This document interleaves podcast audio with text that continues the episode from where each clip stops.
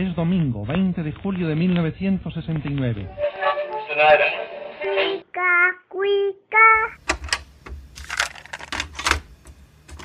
Tu amigo que con orgullo estrecha tu mano, Porfirio Díaz. Date un tiempo para Cinematempo. Cinematempo. Es tiempo de cine. Industria, historia, streaming. Con Enrique Figueroa Anaya. Síguelo en arroba enriquefa86. Historia. Un archivo no es solo una sucesión de documentos, es historia y memoria. Johan L. Romero. Más allá de la frialdad con la que puede llegarse a ver un archivo, del tipo que sea, es una realidad que éste resulta algo más que una simple acumulación de datos. El archivo en efecto se convierte en algo vivo que trasciende al tiempo. La donación de materiales fotográficos relacionados al movimiento estudiantil de 1968, que realizó el Heraldo de México a la Biblioteca Francisco Javier Clavijero de la Universidad Iberoamericana, resultó un terreno fértil para el Laboratorio Iberoamericano de Documental de la misma universidad. Bajo la guía del artista e investigador Pablo Martínez Zárate, nuestro invitado el día de hoy, el laboratorio, la biblioteca y la dirección de investigación de la Universidad Iberoamericana dieron vida a una interesante reflexión sobre el archivo y la memoria que se materializó en el documental El monopolio de la memoria. Bienvenidos a Cinema Tempo Historia. Bienvenidos a un Cinema Tempo Historia más. Como ya escucharon, nuestro tema es el documental El Monopolio de la Memoria que pueden revisar de manera gratuita en filminlatino.mx y hablaremos más adelante con su realizador Pablo Martínez Zárate.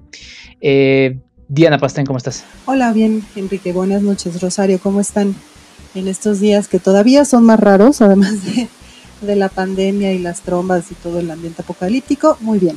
Rosario Ochoa, ¿cómo estás? Hola, ¿cómo están? Bien, bien, bien. Hola, ¿qué tal? Buenas noches, buenos días, buenas madrugadas. Yo creo que hay muchos eh, con insomnio, pero esperemos que este capítulo se les haga más leve eh, la pandemia. Exactamente. Aunque no, no, lo, no es un programa dedicado al 100% a un tema relacionado a lo que está sucediendo, eh, decidimos dedicar esta emisión a todos los que están pues rifándose en estos días complicados.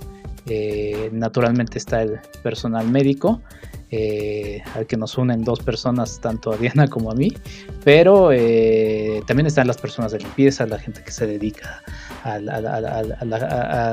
los víveres, en fin, hay muchísima gente que se está rifando allá afuera y en esta, en esta etapa que es la más compleja, eh, pues les dedicamos este programa y a todos los demás que puedan, en la medida de lo posible quedarse, pues que se queden. Em, pues vamos a hablar de este documental que se llama El Monopolio de la Memoria. Cada quien va a hacer un breve comentario porque tenemos una entrevista que seguramente será amplia. Y a mí me interesó mucho el tema desde que lo vi por primera vez, por el asunto de que pues no hay, no hay historiador si no hay un archivo, si no hay fuente. Y me gustaba la reflexión que realizaba Pablo Martínez Zárate sobre un evento que sobre todo hace dos años estuvo muy... Eh, o sea, apareció mucho nuevo material, también se rescató mucho, se restauró otro. Me estoy refiriendo al movimiento estudiantil de 1968. Y pues siempre ver cómo se aborda un evento tan mencionado, tan estudiado, eh, resulta interesante. En este caso, lo que hace Pablo Martínez Zárate es a partir de un archivo que se resguarda en la Universidad Iberoamericana, eh, un archivo fotográfico que le eh, hereda, el Heraldo de México, valga por ahí un poco la redundancia. se encuentran más de 1.300 fotografías relacionadas al tema y a partir de eso empiezan a armar un, documental que reflexiona, sí, sobre el tema del, archivo. Me gustaron varios elementos, ¿no? Por ejemplo, que se incluyen eh, tanto papeles, si bien la fotografía es lo que domina por ahí, también hay algunos recortes, ellos lo mencionan como surcos, eh, desde la memoria que se, que se resguardan. Eh, me gustó algunas reinterpretaciones o rescates sobre algún tema que le platicaré, le preguntaré más adelante a Pablo, ¿no? Sobre, por ejemplo, la presencia de las mujeres. Em, me gustó también de repente encontrarme con imágenes que pues no había yo visto, la verdad es que no soy un estudioso del tema, no me he clavado tanto en él, pero me, gustó ver imágenes de, la CEMEFO, de los familiares buscando a las, a, las víctimas de, ese 2 de octubre del 68, eh, a los niños jugando en la zona de batalla, los días posteriores, a la, ahí en, la Plaza de las Tres Culturas en Tlatelolco. Eh, en fin, me gustaron muchos estos elementos que me hicieron reflexionar de todo y bueno, la verdad es que la calidad fotográfica que se marca en este trabajo que está en digital es de primer nivel. Entonces, eh, creo que es un documental interesante y que, como ya les decía, nos llevará para una larga serie de programas para reflexionar sobre, sobre el archivo en sus distintas formas. Eh, Diana, ¿a ti qué te, qué te dejó este documental? Bueno, para empezar quiero decir que el 68 para mí siempre ha sido un tema fascinante desde niña, ¿no? Desde cuando estaba en la secundaria leí el libro de Elena Poniatowska, La noche de Tlatelolco, y en un concurso de oratoria me acuerdo que retomé el tema y leí la carta de una madre a su hijo granadero y todo.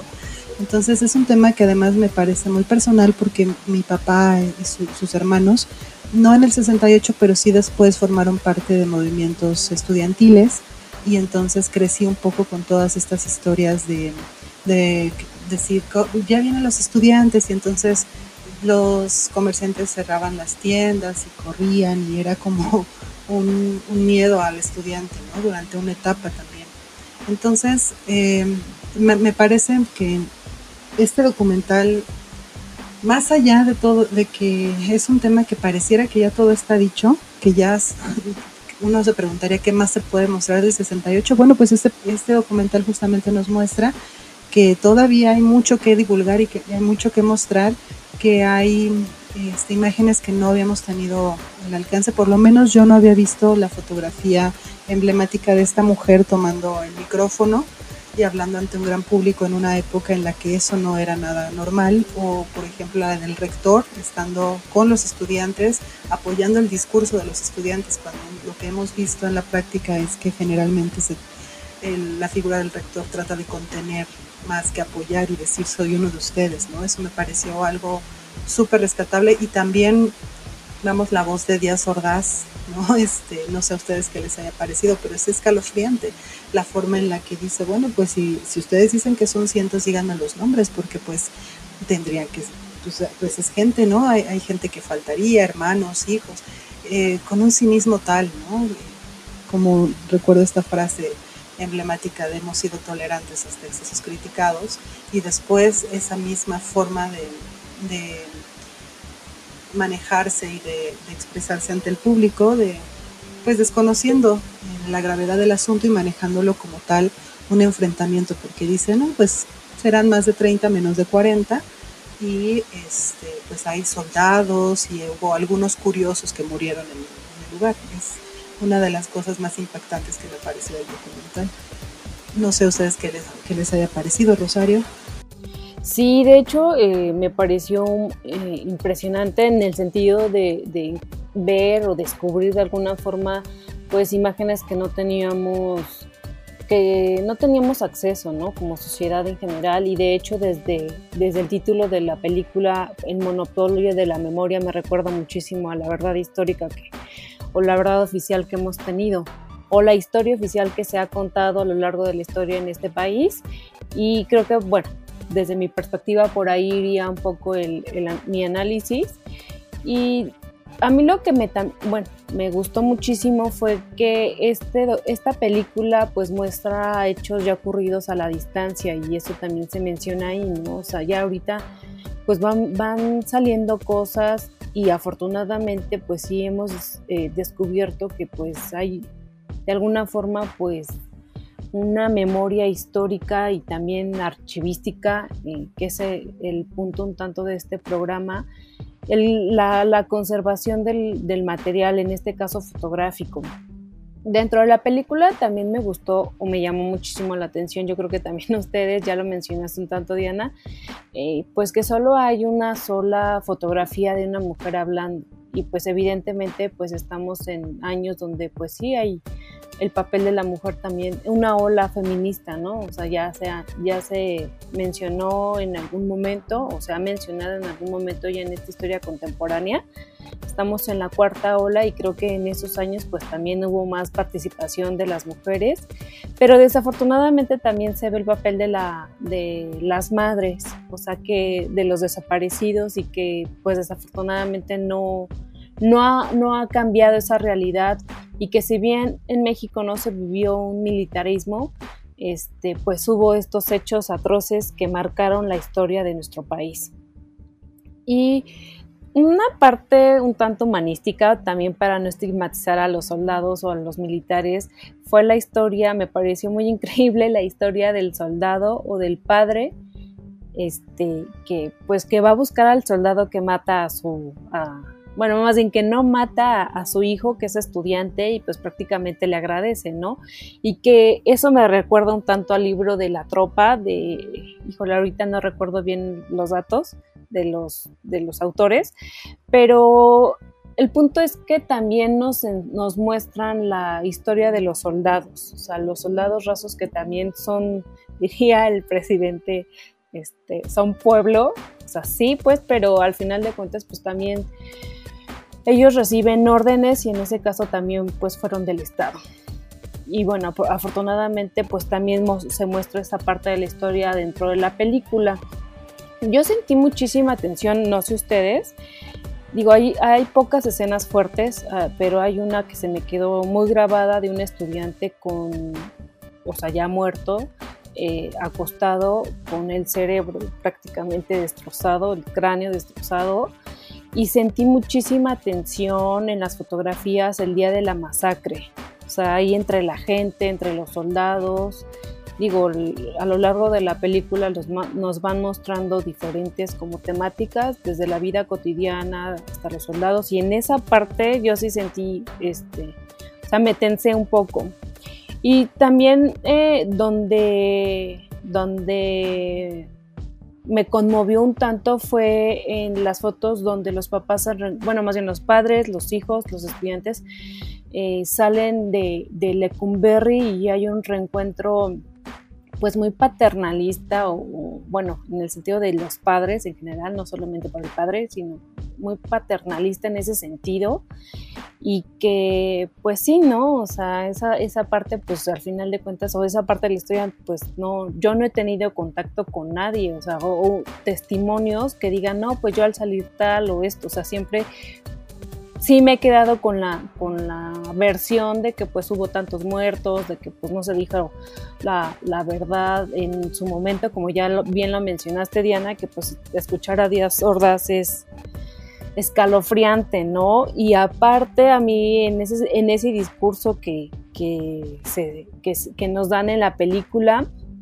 o sea, es súper consciente de que, pues al final de cuentas, esos son nombres que representan humanos y pues que dejaron un hueco.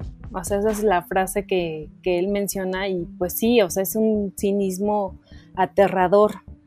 Y en general me gustó muchísimo, este, bueno, e igual me gusta la fotografía, es otro de los de las partes que, que igual no sé si ustedes sepan, pero este, sí me, gustó que, pues que se construyera una, una, nueva narrativa de la historia a partir de fotografías y de eh, archivo fotográfico que pues eh, a pesar de que hoy en día vivimos con una eh, saturación de imágenes, en este caso, pues son súper importantes empezar a, contar otras historias a partir de un hecho que marcó la vida estudiantil y política de nuestro país. Sí, nada más quería yo agregar cuando dijiste lo de las madres que buscaban a sus hijos, también las madres que acompañaron a sus hijos antes, ¿no? Este, esas, esas imágenes en las marchas donde por primera vez salieron los padres a marchar con sus hijos me parecen fundamentales. Y también este, este aspecto de, los niños, ¿no? Porque naturalmente tenemos ligado el, suceso del 68 eh, con los jóvenes, pero también hay imágenes de los niños previo al 2 de octubre, eh, pues jugando frente a soldados, ¿no? Y también tenemos imágenes de niños eh, posteriormente visitando la zona, pues sí, de guerra ahí en la Plaza de las Tres Culturas, estos niños pues con inocencia de ello. Eh, imágenes, la verdad que, vale mucho la pena revisar en este, en este documental de que vamos a hablar ahorita con su realizador Pablo Martínez Zárate. Les recuerdo, eh, El Monopolio de la Memoria lo pueden revisar de manera gratuita en eh. Pues ahora, sin más, vámonos, Diana, Rosario, a la entrevista. Ya regresamos a esto que es Cinema Tempo Historia. Visítanos en cinematempo.com.mx o síguenos en cinematempo.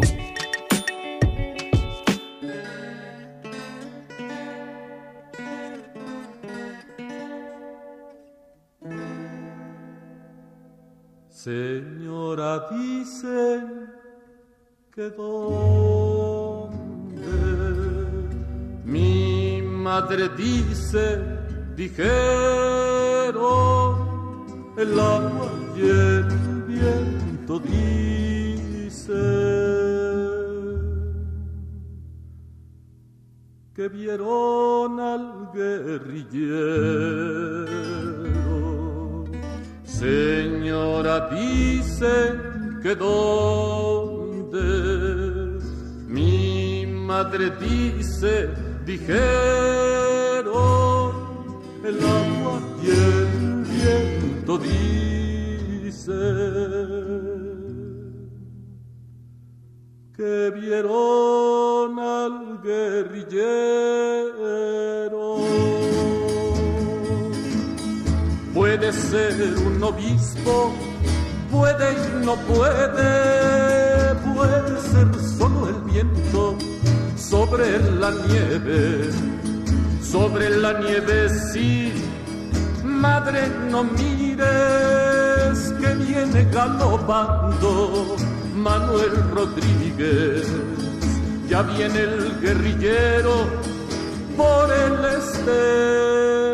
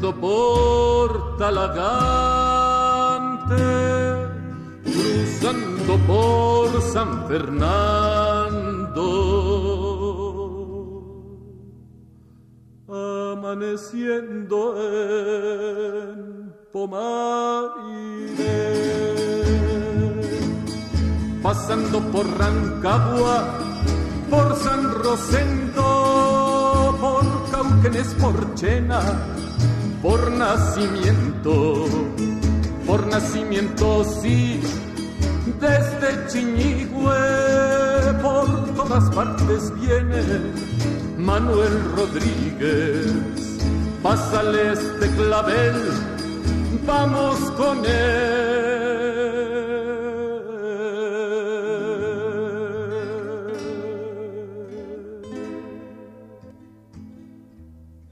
que se apague la guitarra,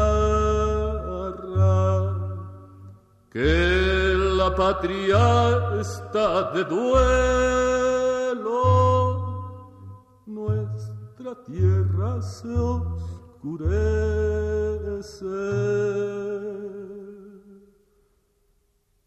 Mataron al guerrillero, que se apague la guitarra, que la patria está de duelo, nuestra tierra se oscurece.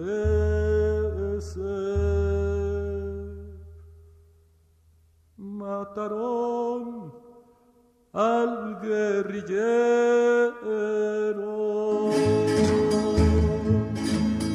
En Tiltil lo mataron los asesinos, su espalda está sangrando sobre el camino, sobre el camino sí, ¿quién lo diría? El que era nuestra sangre, nuestra alegría. La tierra está llorando, vamos callando.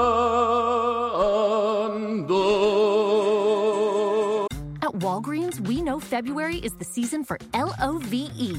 It's also something sweet for your sweetheart season. Or my favorite, wait, that's today's season? Or the just found out my kid has a crush season. Good luck, Mom.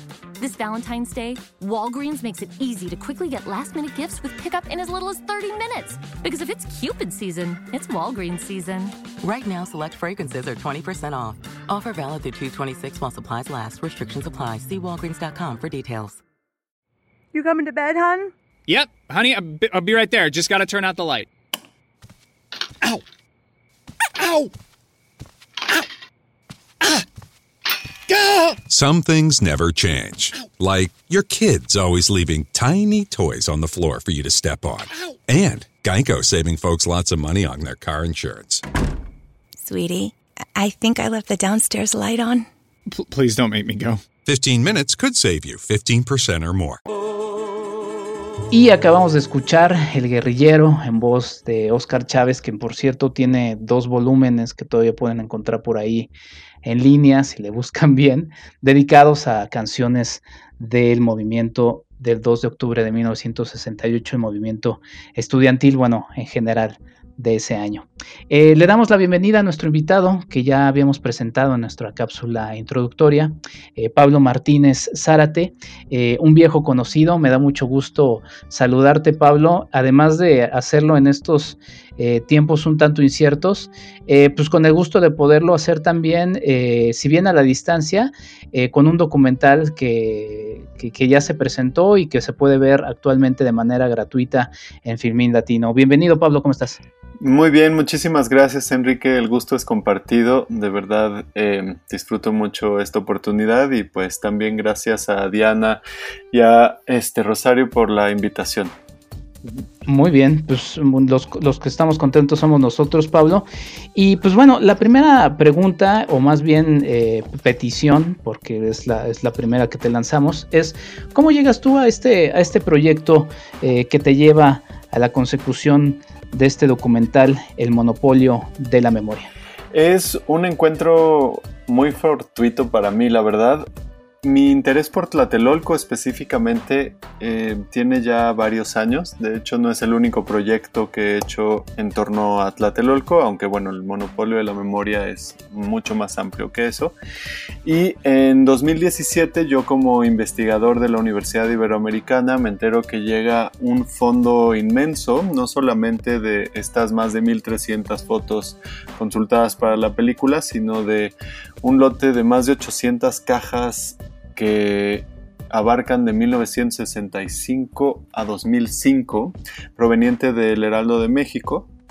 Y son cajas de archivo muerto, literal, en las que se encuentran reproducciones, negativos, ampliaciones de cuarto oscuro, fotocopias de eh, las fotografías del periódico. Entonces son, bueno, 40 años de historia visual de este medio que llegan a la universidad y dentro de ese gran fondo se encuentra la colección correspondiente al movimiento estudiantil y también está la de las Olimpiadas y se identifican prácticamente de inmediato para poder pasar a una digitalización. Y entonces, este, en ese proceso de identificación que está haciendo la biblioteca Francisco Javier Clavijero y su fabuloso equipo, eh, pues yo me acerco con ellas y empezamos a platicar sobre la posibilidad de una colaboración en un espacio que yo coordino ahí en Libero, que es el Laboratorio Iberoamericano de Documental, y la misma biblioteca para poder primero conocer las fotografías y ver si hay posibilidades ya después de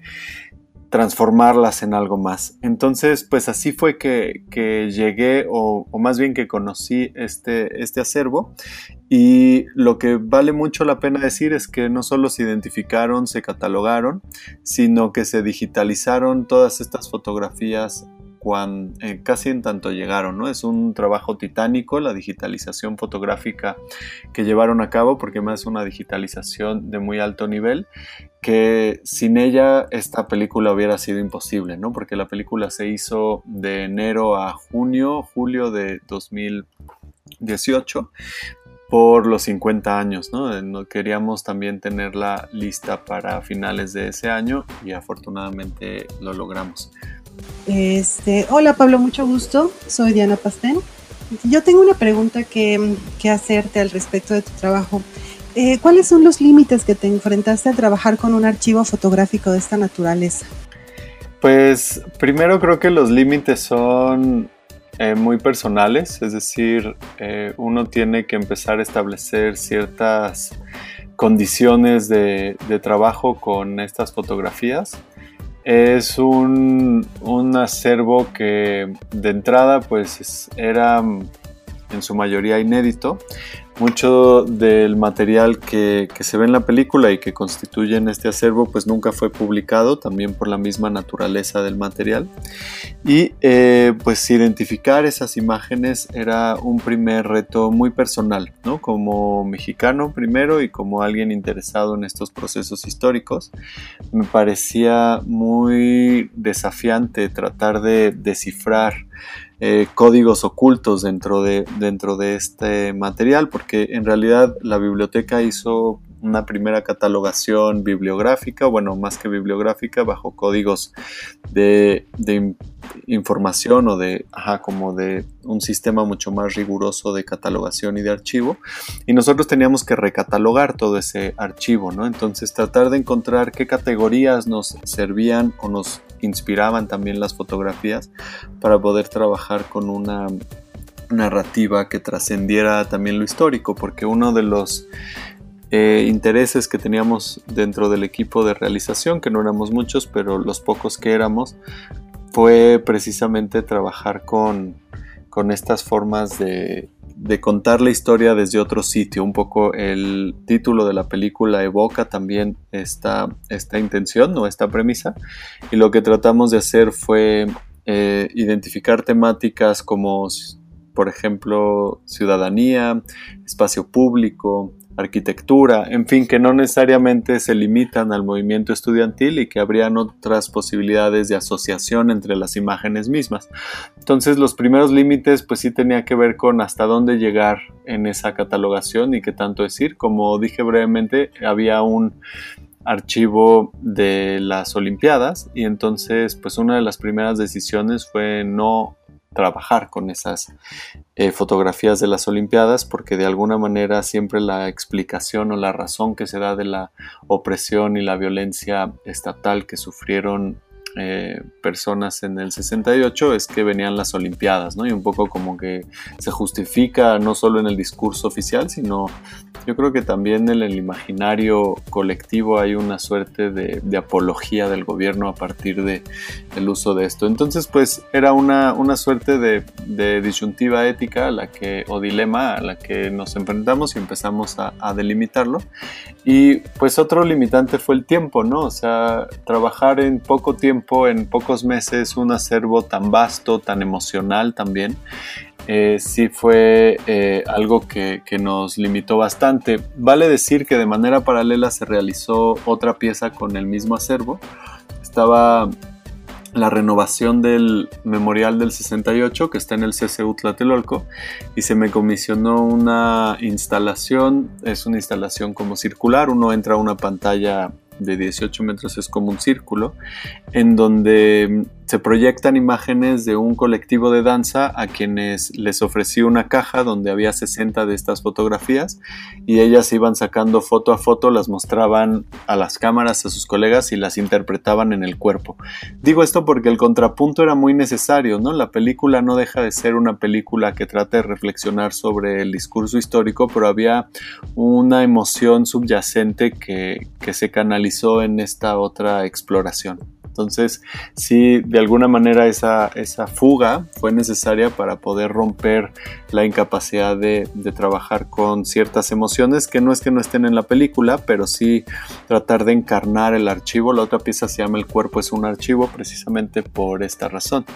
Eh, y después, bueno, hay otras limitantes que tienen que ver con si nos íbamos a trabajar directamente con, con, lo historiográfico y en qué medida este documental se relacionaba con todas las otras películas y libros que se han hecho sobre este tema, que no son pocos, ¿no? Quizás es uno de los acontecimientos más revisados en la historia del México moderno y se convirtió un poco en eso. Pablo, y yo quisiera preguntarte más sobre el papel que juega el archivo fotográfico en la historia y sobre todo en estos tiempos que pues estamos llenos de imágenes, en, bueno, ahorita ya digitales y en su momento fueron impresas. Y también se menciona en la película el hecho de que pues estamos viendo un, un hecho histórico allá a la distancia, pero qué tan relevante eh, desde tu perspectiva fue o es más bien el archivo fotográfico en general? Yo creo que, bueno, todo soporte de la memoria es fundamental para poder reconocernos como parte de una comunidad. Dentro de ese horizonte la fotografía tiene un poder particular porque tiene la capacidad de traducirse fácilmente más allá del tiempo y del espacio. ¿no? Con esto me refiero a que quizás hay, por ejemplo, testimonios o habrá archivos este, del Estado, archivos oficiales que pues de entrada tendrán un lenguaje, el español en este caso, y que para conocerse necesitan ciertas barreras, ¿no? Pero sí me gustaría empezar por esta noción primera de el archivo como posibilidad de construcción de lo común, de un espacio en común y de la creación de comunidad. Y ya específicamente la fotografía tiene este potencial más universal, ¿no? Es quizás eh, algo ya bastante común, no es que la palabra no lo tenga, u otros soportes como el sonido mismo, ¿no? El, son, el sonido más allá de la voz hablada. Eh, y ya específicamente las fotografías, según su soporte, creo que también eh, nos habla de otra capa de, memoria, ¿no? Y otra capa también de registro histórico, porque cuando pensamos en este acervo particular, como vieron en la película, hay negativos, hay eh, reproducciones de plata sobre gelatina, hay fotocopias, y esas tienen una materialidad concreta que de hecho tiene un tiempo de vida más o menos estimado, más ahora que están bajo ciertas condiciones resguardadas. Eh, esos documentos pueden mantenerse ahí por más de un siglo, hasta dos siglos, ¿no? Eh, por lo menos, pues eh, quizás, quizás más. Y pensando en el contrapunto que, bien mencionas de la saturación de imágenes en la actualidad, no sabemos muy bien hacia dónde van esas imágenes. De entrada, nuestros discos duros, pues a todos nos ha pasado que alguno falla y perdemos imágenes, como también digo, perdemos imágenes este, análogas. Eh, pero por otro lado, muchas de las imágenes que estamos almacenando no están en nuestros archivos, están en archivos eh, de compañías privadas, específicamente las redes sociales, pienso ahora, Instagram, Facebook, y esas compañías privadas tienen una, pues una política también de uso de esas imágenes y si en algún momento sus servidores desaparecen y no tenemos respaldo de ello, pues también nuestra memoria se diluye, ¿no? Pero por otro lado, pues esta noción de la fotografía o de la imagen eh, omnipresente nos abre otros caminos. Hay una autora muy interesante que se llama Ariela Zulay, que habla también del archivo como, como espacio de, lo público y por otro lado de la fotografía como una nueva jurisdicción global. Dice que la, la fotografía se ha convertido en una suerte de, de contrato civil desde donde todos podemos participar como si fuera una, pues casi que un nuevo lenguaje, ¿no? De alguna manera. Y, y sí lo podemos ver, creo que el consumo de imágenes, ahora no, no tengo TikTok, pero más o menos intuyo el funcionamiento por, por las cosas que andan circulando por ahí. Y sí me, me hace pensar también en esta idea de la, de la omnipresencia de la imagen y la capacidad de, de comunicar cosas eh, más allá de, de, un idioma, un lenguaje, perdón, particular, ¿no? Entonces yo creo que tiene, tiene mucho valor su preservación y uno de los retos a los que nos enfrentamos ahora es precisamente a la preservación de, de la imagen digital o de, en general de la información digital, ¿no? ¿Qué estamos haciendo con estos ceros y unos almacenados en, dispositivos que pues de un momento a otro pueden también fallar y habría que ver hacia dónde, hacia dónde vamos ahora, ¿no? Porque particularmente en el momento histórico en el que estamos conversando el día de hoy, esto se convierte muy relevante. Creo que estamos en ese periodo de, pues sí, como de dislocación de los, de los núcleos de poder y uno de ellos es eh, la, la, presencia, ¿no? eh, la presencia y, la posibilidad de, de, compartir. Y ahora el espacio digital y el flujo de imágenes digitales se convierten en nuestro espacio común y el espacio público eh, y el espacio privado están convergiendo en ese entorno digital más que nunca, ¿no? Si ya era una de las características de este medio, pues ahora eh, ya no hay casi espacios públicos. Bueno, digamos, eh, todos los países están en, en, momentos distintos de la cuarentena y, las personas en sí tienen eh, restricciones y posibilidades distintas, ¿no? Y privilegios. Pero, pero bueno, a grandes rasgos y de manera muy general, sí creo que estamos en un momento bien interesante sobre lo que preguntas, cómo estamos construyendo esta memoria de la actualidad prácticamente a partir de imágenes que se están compartiendo constantemente por las redes sociales. Impresiones también, ¿no? Pero pensemos que una, una frase en Internet es también una imagen. Eh, es una imagen y bueno, viceversa, ¿no? En la información digital ya no, ya no tienes identidad de soporte. Es transferible de un lugar a otro fácilmente, como que se... Eh, lo que se permite es hacer transferencias entre los empaques o los continentes y los contenidos, ¿no? Las figuras y los fondos. Para no hablar de formas, porque a mí me gusta pensar la forma como la unión entre figura y fondo o entre continente y contenido, ¿no? Como la forma es, es todo lo que, lo que lleva una expresión. Entonces, pues sí me hace pensar en eso, la verdad. Este, eh, creo que es un tema vastísimo, pero vale la pena preservarlas y específicamente por qué hacer una película sobre algo que ya se ha representado y se ha visto y se ha eh, contado mil veces. Creo que es otra forma de, de, transformar los documentos, ¿no? Los documentos los tiene Libero, pero ahora la película ya tiene otras fotografías. Pablo, hay una serie, hay en verdad una serie de reflexiones que se desprenden de tu trabajo. Y una de las que me quedé pensando y que me, me pareció muy interesante es eh, mientras va avanzando el documental vamos siendo guiados por una voz masculina. Y de repente en una de las propuestas que, que se hace en el documental que es la de replantear estos hechos a partir de descubrimientos que se van haciendo en archivos, eh, hablas de una, o se habla de una democracia, eh, de una apertura, de también hablar de unos otros, y entonces hablas de unos otros, o más bien para ser más, más democráticos, nosotras. Y entonces ahí pasa también la voz femenina que nos va guiando a lo largo del documental, y también el otro aspecto que nos va guiando por esta parte que me parece sumamente enriquecedora y sobre todo por los tiempos en los que vivimos actualmente, aunque pareciera que todo se detuvo en el tiempo por el asunto del coronavirus, lamentablemente hay una serie de pendientes que están ahí eh, presentes en nuestro país y que creo deberíamos también de hacer énfasis en ellos, más allá también de evidentemente la, situación que estamos viviendo. Es esta fotografía que mencionas que se encuentran, no sé, es, es la única fotografía y antes, y antes de continuar con mi pregunta, eh, en, en toda la, la el archivo fotográfico del, movimiento o en, exclusiva de este archivo que les deja el Heraldo de México, de, de, la mujer que está sobre el templete. Dices del archivo del Heraldo. Ajá.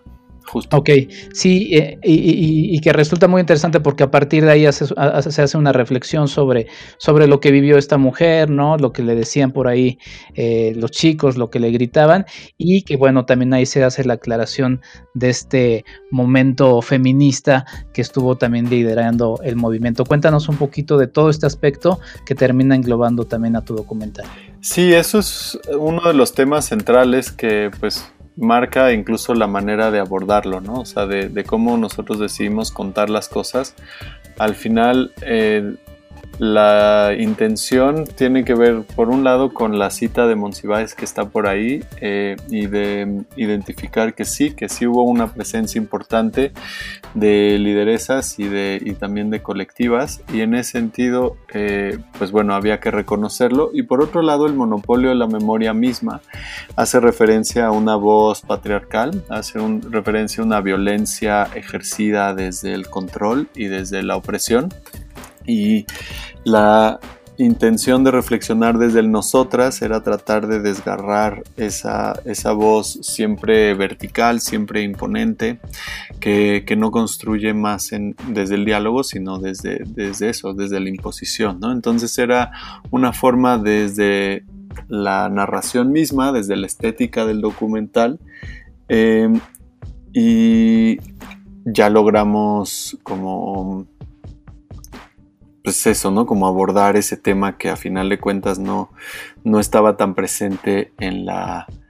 Eh, como en la voz expresa, sino como, como en, en, la manera en que se contaba, ¿no? O sea, era, era un gesto que nos parecía fundamental para tratar de, de abrir otras posibilidades que a final de cuentas por ahí va, ¿no? Como plantear preguntas y, como situaciones. Ahora, más allá de la película, también me hace pensar este, esta pregunta en una cuestión de la actualidad, ¿no? Justo una semana antes de, que por lo menos en mi casa y la familia estuviéramos ya prácticamente en cuarentena, eh, fue la marcha eh, del 8 y el lunes 9 que, fue el paro también este, estuve con mi hijo en la universidad y éramos puros varones o en su gran mayoría varones y construir creo que un lazo entre la situación actual y ese movimiento que estaba cobrando mucha fuerza es fundamental porque están vinculados, ¿no? O sea,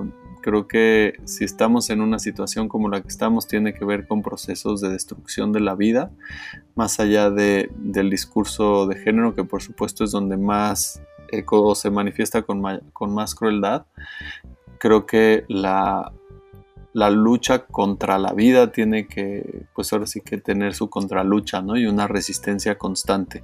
Solo en lo que va de la cuarentena hay cifras espeluznantes de violencia de género y violencia intrafamiliar. Hay cifras también tristísimas de líderes ambientalistas en este país y en otros de Latinoamérica que han sido asesinados durante estos meses de cuarentena y de crisis global y solo confirma un régimen de muerte que tenemos que resistir, ¿no? Y creo que por ahí el monopolio de la memoria eh, hace referencia a eso también, a esa forma de entender el mundo y de tratar de controlar todo lo que está al alcance de, las esferas de poder, de poder para satisfacer intereses que muchas veces no son tan claros. Eh, Pablo, a mí me gustaría indagar un poquito ya acerca de lo que menciona Enrique sobre el papel de la mujer. En este caso, bueno, pues sí que solo se menciona ahí que se encontró la fotografía de una mujer hablando eh, ante los estudiantes, pero quisiera ver si me puedes este, bueno, si podemos abordar también del caso de las madres de los desaparecidos, tema que desafortunadamente vivimos actualmente en el sexenio, bueno, sexenio pasado, actual, y que no hemos dejado de, pues sí, de padecer y de sufrir ese tema y que pues también es el papel que representa a muchas mujeres y representamos muchas mujeres en la sociedad.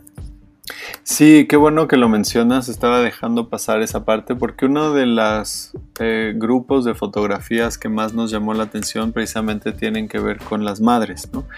Las madres que salen a la calle y esa es otra de las reflexiones muy, eh, pues, reveladoras para nosotros, particularmente para Osvaldo y para mí que escribimos el guion al momento de, decidir cómo, cómo, abordar estos temas, ¿no? Entonces, el papel de las madres era fundamental en ese entonces y sigue siendo hoy en día, como bien lo dices, ¿no?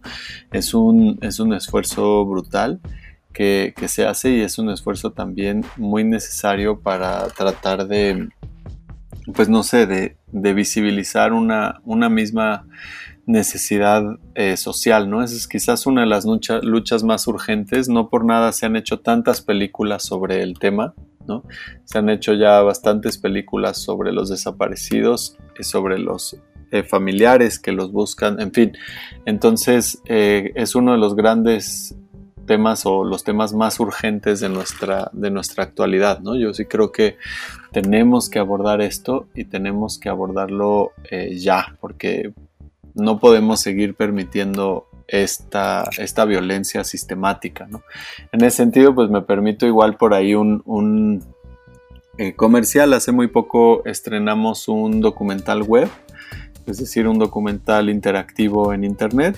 Eh, lo pueden consultar en forensiclandscapes.com. Es una investigación de una investigadora alemana que se llama Hofschmidt y yo, digamos, hice toda la parte de dirección de arte para el documental web, eh, que precisamente documenta el trabajo de buscadores y de científicos forenses, ¿no? Como toda esta búsqueda forense, como tratar de reivindicar la labor forense como una, eh, como una resistencia hacia la vida, ¿no? Como ante el dolor y ante la violencia, esta lucha por la vida es lo un, con lo que dignifica lo que dignifica no solo a las víctimas, sino también a todos los que seguimos vivos y que queremos y creemos que se puede vivir en un mundo más justo, en un mundo menos violento. Muy bien, Pablo. Las fotos que, tú, a las que tú tuviste acceso venían acompañadas de algún de documentos en general que te sirvieran para armar la narrativa o es una interpretación de autor?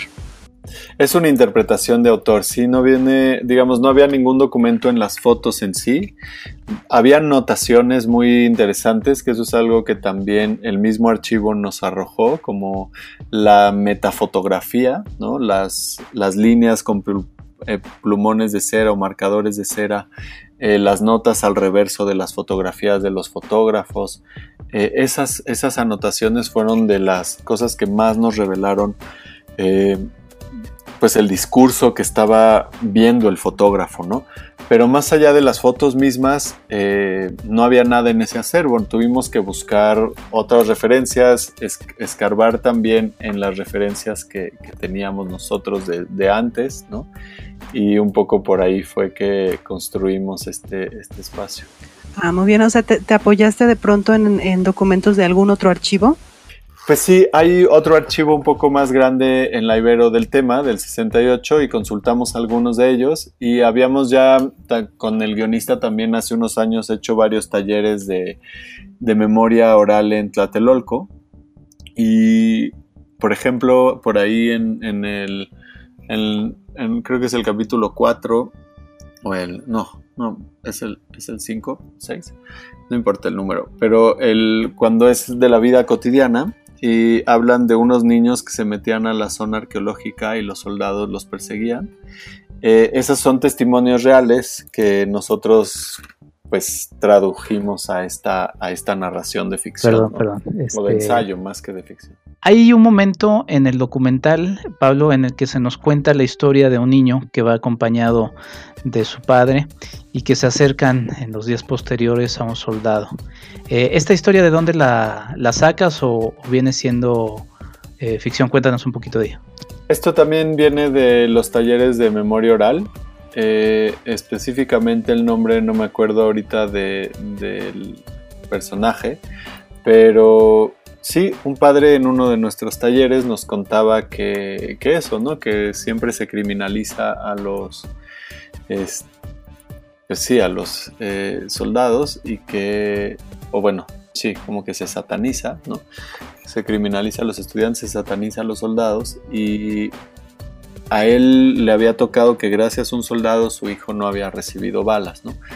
Que, que, tiene que ver también mucho con lo que el documental busca. El documental busca tratar de reivindicar una, una confusión total o bueno, de ilustrar una confusión total que existía en las mismas fuerzas del Estado, ¿no? Y que eran muchos de ellos jóvenes, muchos de ellos jóvenes que estaban al servicio de, pues, de otras personas y que no tenían muy claro lo que iba a pasar ese mismo día, hablando del 2 de octubre específicamente, ¿no? Por ahí se reflexiona. Hay un libro hace, hace muy poco salió, creo que el mismo 2018 de Jacinto Rodríguez, ¿sí? Eh, que, que más o menos esclarece todo ese, eh, esa ruta, ¿no? Bueno, los documentales de Carlos Mendoza también hablan de, de ese tema, tiene que ver con, pues muchos de las fuerzas no sabían lo que estaba pasando, no iban a, a disparar, ¿no? Eh, y pues al final fueron traicionados por su propio, por, por, la propia cadena de mando que le llaman, ¿no? Entonces sí. Eh, Pablo, estos ejercicios de memoria oral se pueden encontrar porque finalmente que lo metas al documental pues termina siendo un, un, soporte de eso y reivindica la frase que se menciona, ¿no? El archivo soporta el recuerdo en su, en su sentido más, más literal. ¿Hay posibilidad de entrar a estos, estos documentos de memoria oral? Esos documentos no existen como públicos, están en las notas de nuestros talleres, ¿no? Literal, eh, eran notas. Hay un par de documentos que sí surgieron de esos talleres, unos mapas eh, que existen por ahí de que están digitalizados, debo de encontrarlo en algún lugar, tendría que buscarlo, la verdad. Pero sí, sí existen algunos que son, eh, pues sí, estos mapas de temáticas, personajes que fueron surgiendo en estos talleres, pero como tal transcripciones de entrevista o, o este tipo de, documentos más concretos, ¿no? Pablo, por último, de mi parte quisiera preguntarte, um, como decías hace un momento, hay mucha literatura y también mucha, mucho material fílmico respecto al tema del 68 pero yo quisiera preguntarte si hay alguna obra que tú identificas que se apega más al discurso que tú estás manejando, porque también me gustaría preguntarte, eh, ligando este, lo anterior, con de dónde partes para construir este discurso.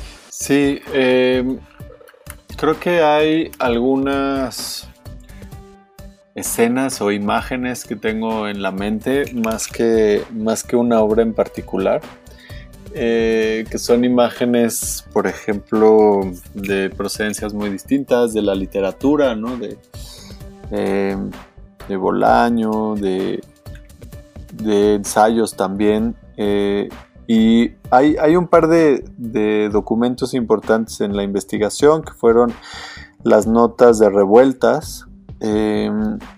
Y de dónde parto, ahí sí, sí hay como una respuesta un poquito más puntual y tiene que ver con una búsqueda de preguntas sobre las formas en las que se construye la memoria, ¿no? Entonces, eh, independientemente del 68, mucho del trabajo que he realizado en los últimos años explora la memoria y sus distintos soportes y formas de también de, de abordarla, ¿no? Entonces, al, pensar en el 68 y también a partir de que llegaron estas fotografías y que se dio la oportunidad de hacer esta película, porque fue, fue así, eh, estas preguntas se aplicaron a este fondo fotográfico, ¿no? Y fue a partir de eso que empezamos nosotros a preguntar. Entonces era una investigación un poquito más amplia. Una de las lecturas que estaría muy relacionada con lo que busca el documental, pero no con el 68, sería Historia Potencial y otros ensayos de Ariel Azulay, que son dos ensayos muy breves y una compilación de imágenes de un ejercicio que ella hizo, eh, que eh, consistió en algo que tiene que ver con un fondo fotográfico precisamente. Ella es de Israel y estudia mucho el éxodo palestino desde el 48. Y una de las cosas que, que hizo fue identificar en la Cruz Roja un fondo fotográfico justo de, del éxodo, ¿no? Así de cuando la gente fue expulsada de sus tierras eh, para la constitución de, de, Israel, después de la Segunda Guerra Mundial y este fondo fotográfico está en la Cruz Roja, pero no puede salir de Suiza, del fondo de la Cruz Roja. Entonces lo que ella hizo fue ir, copiar todas las fotografías a mano para poder itinerarlas y mostrarlas a los eh, descendientes o a las mismas personas que habían vivido en el 48 ese exilio, ¿no? Como tratar de abrir la historia y abrir los procesos históricos para otro tipo de, de preguntas, otro tipo de significación. Y Pablo, eh, hay una frase que, se menciona en la película y es se refiere un poco más al, Estado, en este caso a los militares también, en donde se, se, dice que ellos arman expedientes, los arman hasta los dientes e indudablemente se me vino a la mente el documental de Alberto Arnaut. ¿Qué, ¿Qué, puedes comentar al respecto? Y que al final ustedes también están armando otra narrativa, ¿no? Fuera de la historia oficial. Sí, eh, creo que, pues sí, hasta los dientes. Creo que alguien más había dicho, dicho eso, pero bueno, es un, eh, un documental que está muy presente en la historia reciente de México. Es un documental muy necesario por lo que plantea también, como esta visibilización de un problema. Eh, pero bueno, también creo que son películas que si bien abordan o tienen una intención más o menos parecida, eh, son completamente distintas. Son películas que sí, que sí son completamente eh, distintas en su, en su manera de abordar la historia misma y que en ese sentido me parecen complementos necesarios. ¿no? Eh, me parece que, por ejemplo, un trabajo más periodístico de denuncia y, que de alguna manera trata de esclarecer procesos muy concretos, em, es un contrapunto necesario de los ensayos quizás más reflexivos que no usan nombres, que quizás no usan responsables eh, o, o, víctimas tampoco, ¿no? Sino hablan de de una totalidad quizás un poco más abstracta, más ambigua, pero que ofrecen preguntas. Entonces como que siempre van de la mano estas dos dimensiones de la reflexión, ¿no? Y creo que en muchos de los temas contemporáneos se, llevan bien estas, estos abordajes. ¿no? Eh, creo que lo que sí es que los dos están trabajando con no solo con una intención muy personal de, de Alberto y en este caso mía, sino con, con versiones oficiales, como bien dices. Y entonces esas versiones oficiales se tienen que, resistir desde, pues desde el arte. Yo sí creo que el arte y no solo el documental o el periodismo tiene la capacidad de, de transformar. Pablo Martínez Zárate, Muchas gracias por tu presencia en este Cinema Tempo Historia. Tu documental El Monopolio de la Memoria se puede ver de manera gratuita en filminlatino.mx y es una muy importante reflexión que queríamos tener en este espacio porque finalmente el archivo eh, pues sin archivo no hay historiador y creo que nos va a llevar justamente a una serie de reflexiones alrededor de este podcast en, futuros, en futuros episodios. Eh, Pablo, ¿dónde pueden seguir todo tu trabajo? El que mencionaste también para que lo podamos ahí anotar en nuestras redes eh, y todo lo que estás realizando, todo lo que estás trabajando con el laboratorio, ¿dónde pueden seguirte? Sí, me pueden seguir en Instagram como Pablósforo y mi sitio web es pablomz.info. Eh, el sitio del laboratorio es iberodoxlab.org y bueno, pues sí, ahí, ahí estamos eh, para lo que se necesite. a seguir la discusión. También muchísimas gracias a ustedes por la invitación. He disfrutado mucho la conversación y pues felicidades por, por este podcast que está muy, muy, muy interesante. Perfecto, Pablo. Pues muchas gracias por tu presencia. Diana Pastén, Rosario Ochoa, gracias a ustedes. ¿Dónde las pueden seguir? Muchas gracias. A mí me pueden seguir en arroba árbol de lunas en Twitter y estoy como Diana Pastén en Facebook. Yo estoy como arroba bajo choas en Twitter y Rosario Choa en Facebook. Muchas gracias, Pablo. Mi nombre es Enrique Figueroa Anaya. Nos escuchamos en un próximo Cinema Tempo más. Hasta la próxima. Cuídense y resguárdense. Date un tiempo para Cinematempo. Cinematempo. Es tiempo de cine. Industria historia, streaming. Esto fue Cinematempo con Enrique Figueroa Anaya. Síguelo en arroba enriquefa86. Historia. Visítanos en cinematempo.com.mx o síguenos en arroba cinematempo.